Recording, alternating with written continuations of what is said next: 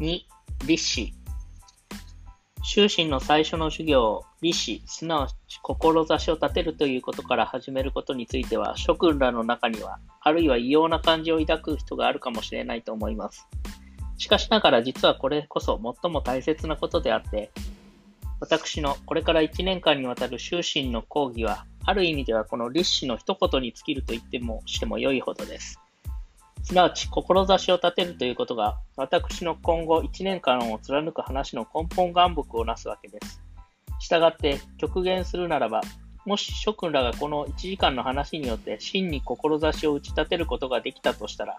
少なくとも実質的には、私は明日から諸君らにとって必要のない人間と言ってもよいのです。すなわち、諸君らが真に人生の意義に目覚めて、この国家未曾有の時に際し、自分の生命の意義に徹して、自らの進むべき道を大々しく踏み出すとしたら、もはや私という人間は諸君らにとっては無用な人間となるわけです。また、実にそのような日の一日も早からんことを希望する次第です。しかしながら翻って現実を顧みれば、我々が真に志を立てるということは決して容易なことではないと思うのです。すなわち真に志を立てるということは、この二度とない人生をいかに生きるかという生涯の願目、根本方向を洞察する見識、並びにそれを実現する上に生ずる一切の困難に打ち勝つ大決心を打ち立てる覚悟はなくてはならぬのです。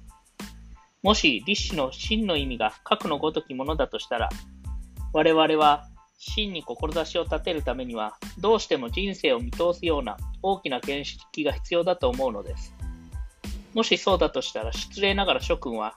今日まだ真の意味において志を立てているとは言えないでしょう。なるほど諸君らとしては、この学校に入学したということ自身が、それ、すでにそれだけ人生のコースにおける重大な方向決定を知ったとも言えましょう。すなわち諸君たちは本校への入学によって自分の生涯の運命に対して一つの重大な自己決定をしたわけです。言わんやすでに3年生ともなって師範教育を受けてからかなりな年数を経た現在ではもちろん諸君としては諸君らなりにそれ相当にうちに志を抱いていられることでしょう。したがって、もし私が諸君に対して諸君らには志がないと言ったらとしたら、それは一応の意味では確かに礼を視する言葉と言っても良いでしょう。しかしながら同時に、真の意味において志を立てるということは決して容易なことではないのです。なるほど諸君らは、すでにこの学校に入学した以上、将来国民教育者たることを志しているに違いないと思いますが、しかし真の国民教育者とは、そもそもいかなるものであるかと、一歩その内面に振り見込んでみたら、諸君らの考えるところは、おそらくまだ浅く、かつ十分明らかだとは言えないものがありましょう。真に優位な国民教育者とはそもそもいかなるものであるか、諸君は果たしてその面影を日常を明らかに自分の心の内に思い浮かべていると言えますか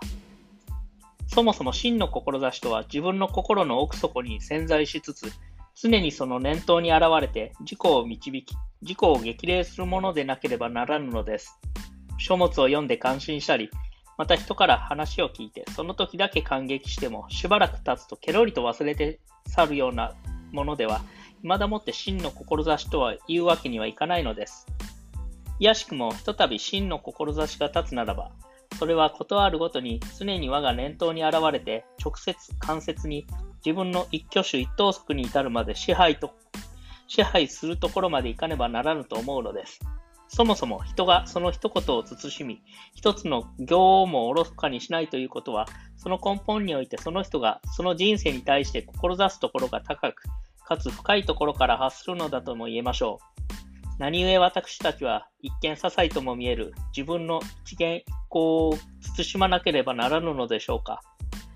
これ実にうちに遠大なる志を有するがゆえだと言ってよいでしょう。これ私がこの修身の授業の始めにあたって、まず立志の問題からスタートするゆえんです。実際うちに遠大な志がなければ、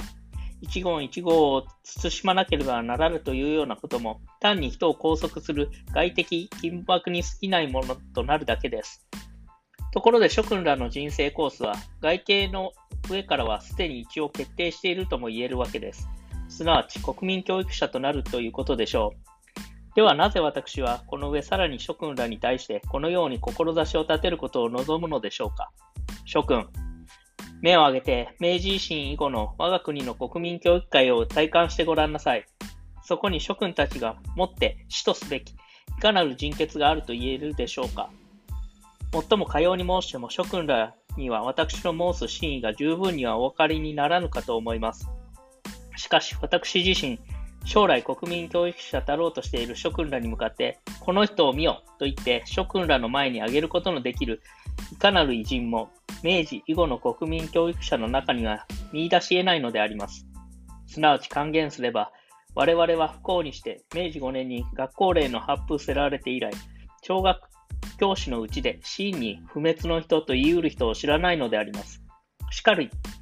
今、明治維新という一線を越えて、それ以前に遡るならば、あるいは東樹先生といい、あるいは松陰先生といい、さらに二宮尊徳王といい、また石田梅岩先生といい、私どもは教育者として学ぶべき生きた民族の先哲を有するわけです。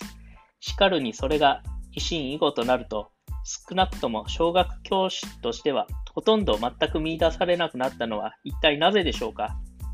私は今、この時間では、それらの原因について詳しく述べる暇を持ちませんが、しかしとにかく諸君らとしては、この二度とない人生を教育者として生きると決めた以上、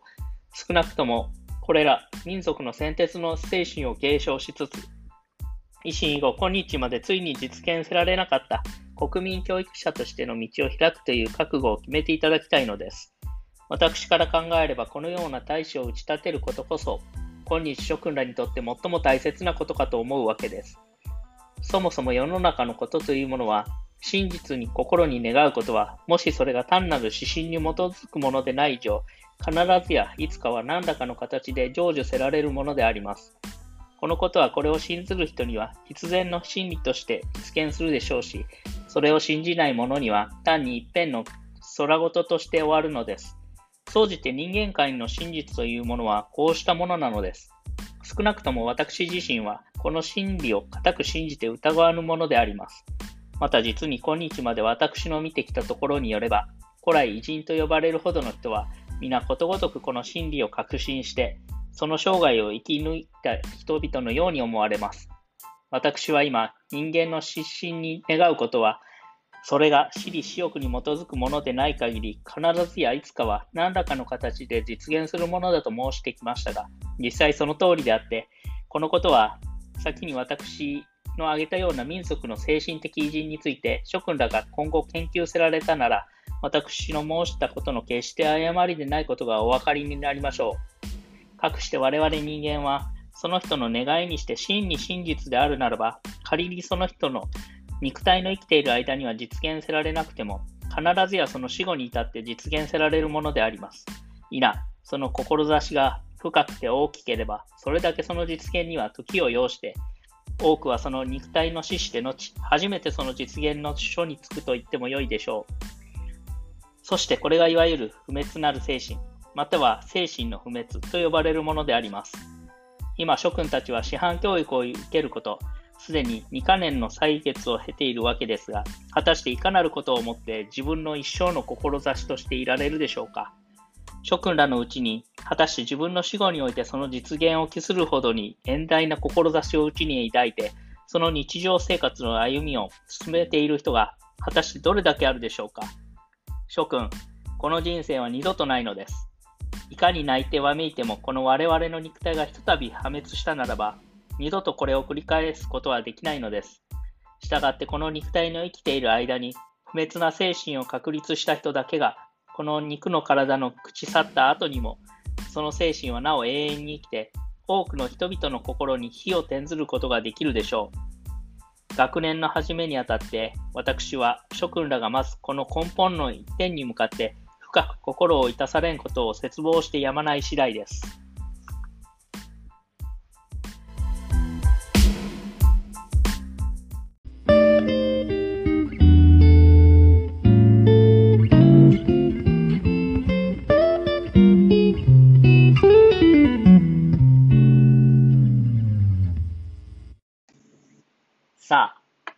立志いかがだったでしょうか？志を立てるということにこだわっていたのが僕は30代前半だったように思います。でもその志というものがその時の自分の枠の中でしか立てることができていなかったなって今になったら思うんです。つまり、やたら大きすぎる志であったり、あるいはその大きすぎる志に途中でこう、なんて言うんですかね、負けちゃって、そんなの無理だって思って、やたらこう現実的な志、